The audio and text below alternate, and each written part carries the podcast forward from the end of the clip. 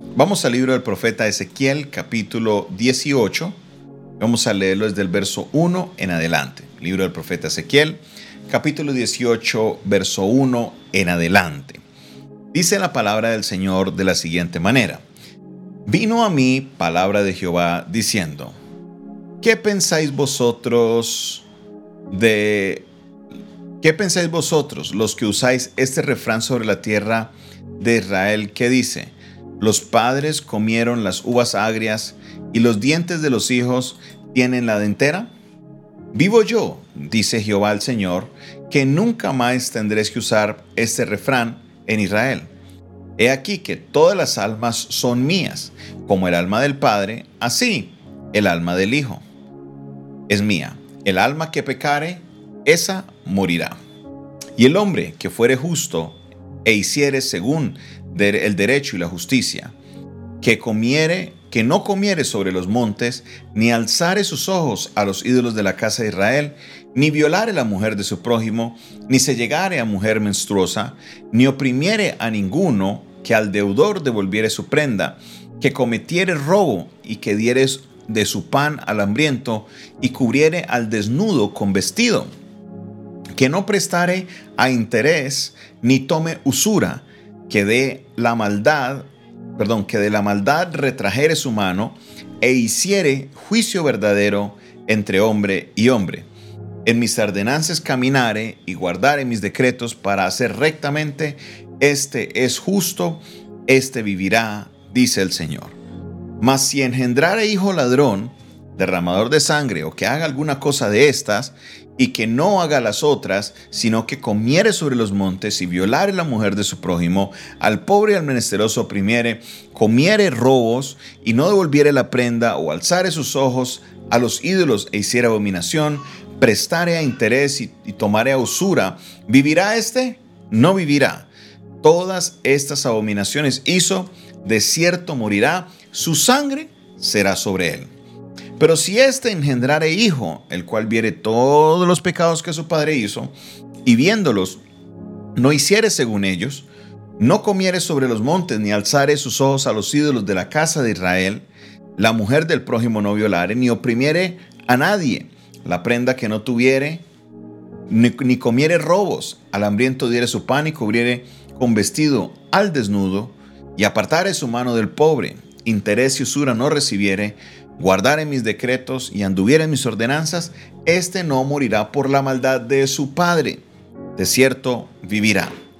Su padre, por cuanto hizo agravio y despojo y despojó violentamente al hermano, e hizo en medio de su pueblo lo que no es bueno, he aquí que él morirá por su maldad. Y si dijeres, ¿por qué el hijo no llevará el pecado de su padre? Porque él hizo según el derecho y la justicia, guardó todos mis estatutos y los cumplió, de cierto vivirá. El alma que pecare, esa morirá. El Hijo no llevará el pecado del Padre, ni el Padre el pecado del Hijo, la justicia del justo sobre él y la impiedad del impío sobre él. Amén. Aquí el Señor habla por medio del profeta Ezequiel varios temas o un tema importante, pero aquí encuentro un subtema y quiero lograr abordarlo el día de hoy.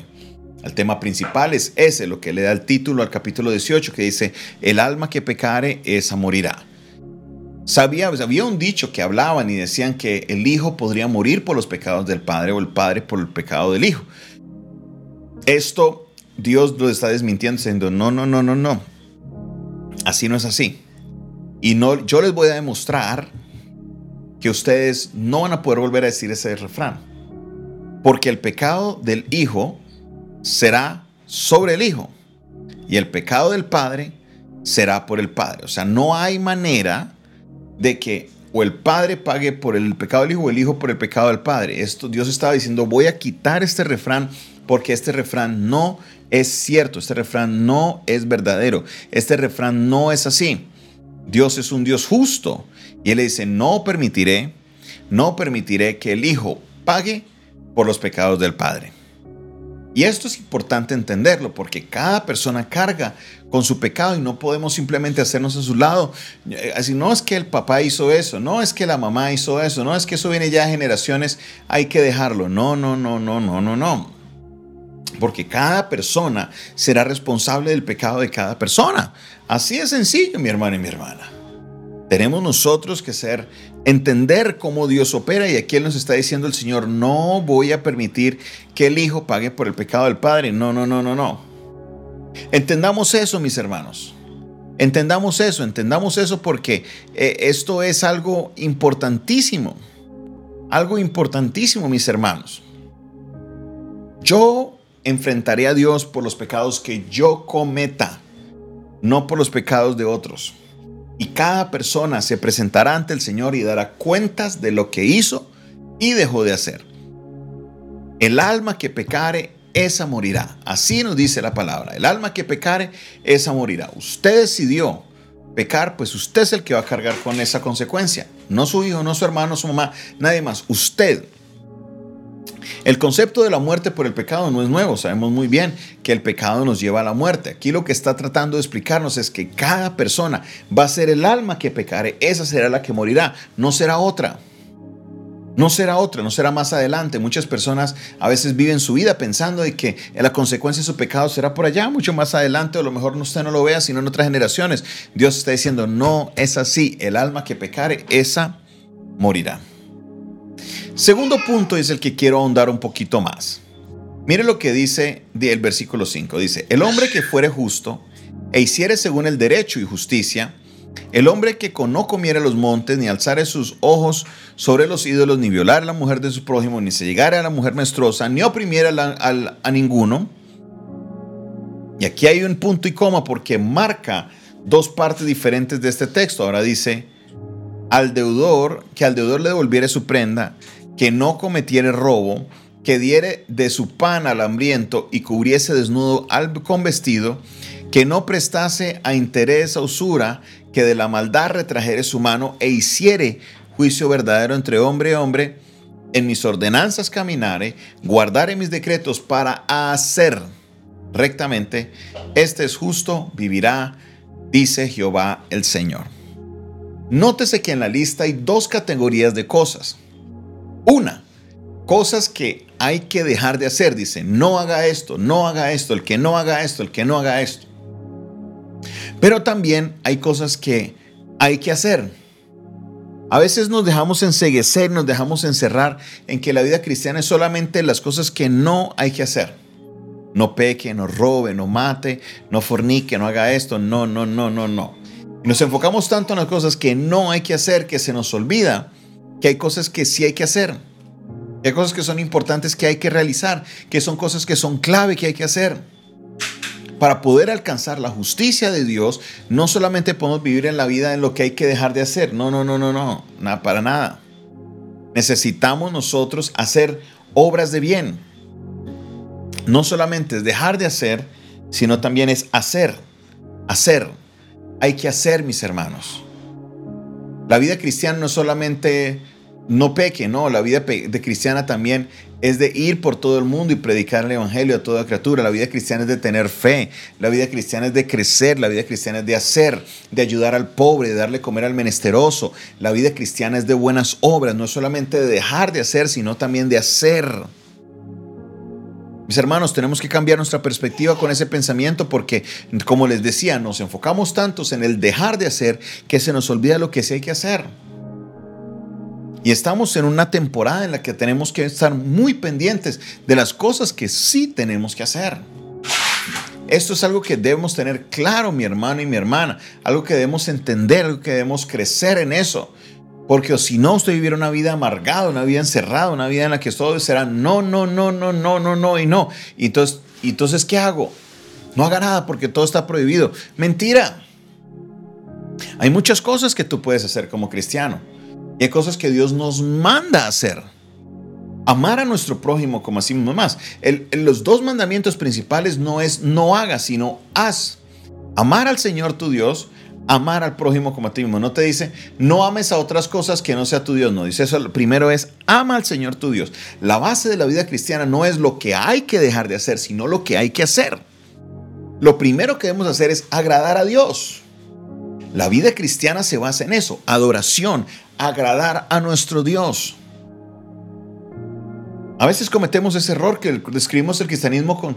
Usted pregunta a una persona, ¿qué es el cristiano? Ay, no, qué pereza, eso es no fumar, no beber, ser un aburrido. ¿Por qué? Porque seguimos enfocados en lo que no hay que hacer, mas nunca nos hemos dado un vistazo a lo que sí debemos hacer. Debemos ser cristianos de buenas obras. Debemos ser cristianos que practican la piedad, que practica la caridad, que practica el dar. Debemos ser cristianos que debemos predicar la palabra, de llevar el Evangelio a otras personas que necesitan del Evangelio. Eso es la vida cristiana. No es solamente lo que no se debe hacer. Y yo quiero, mi hermano y mi hermana, que usted, en lo que queda del día, reflexione en eso. ¿Qué cosas me dice la palabra de Dios que debo hacer y las he dejado de hacer? ¿Cuáles son las cosas que la palabra de Dios me dice que debo hacer y las he dejado de hacer? Que nos dice la carta de Santiago que el que sabe hacer el bien y no lo hace, también le es contado por pecado. No es solamente hacer las cosas que no debo hacer, sino también no hacer las cosas que debo hacer. El no hacer las cosas que son buenas también es pecado. Así que hoy te exhorto, mi hermano y mi hermana, para que remires tu vida. ¿Cuáles son las cosas buenas que debes hacer que has dejado de hacer? ¿No te estás congregando? es hora de congregarte. ¿Has dejado de ayudar a la persona necesitada? Es hora de hacerlo. ¿Has dejado de amar al prójimo? empezado a acumular odio? Eso no es de Dios. Necesitas, necesitas, necesitas hacer la voluntad de Dios.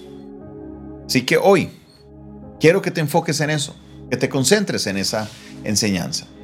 La vida cristiana no es solamente lo que no debemos hacer, sino también lo que debemos hacer. Es más, la vida cristiana parte es de lo que sí debemos hacer.